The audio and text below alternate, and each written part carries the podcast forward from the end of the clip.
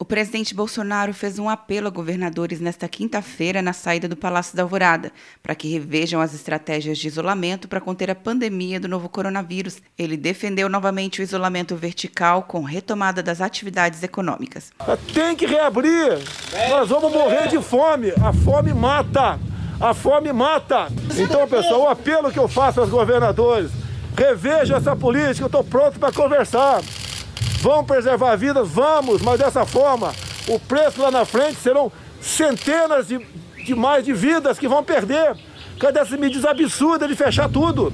Bolsonaro lamentou as mortes ocorridas por causa da Covid-19 e disse que haverá mais mortes se as medidas de isolamento forem mantidas. Vamos ser fadados e ver um país de miseráveis, como tem algum país da África subsaariana. Nós temos que ter coragem de enfrentar o vírus. Tá morrendo gente? Tá. Lamento, lamento, lamento. Mas vai morrer muito. Muito, mas muito mais. Se a economia continuar sendo destroçada por essas, por essas medidas.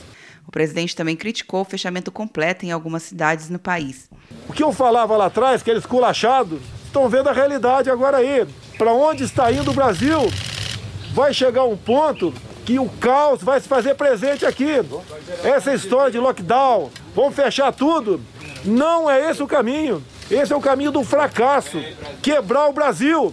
Bolsonaro também citou um levantamento da OIT, Organização Internacional do Trabalho, que aponta que os informais da América Latina já perderam 80% do poder aquisitivo.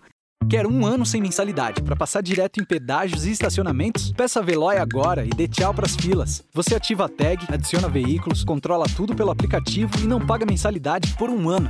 É por tempo limitado. Não perca. Veloy. Piscou, passou. De Brasília, Luciana Castro.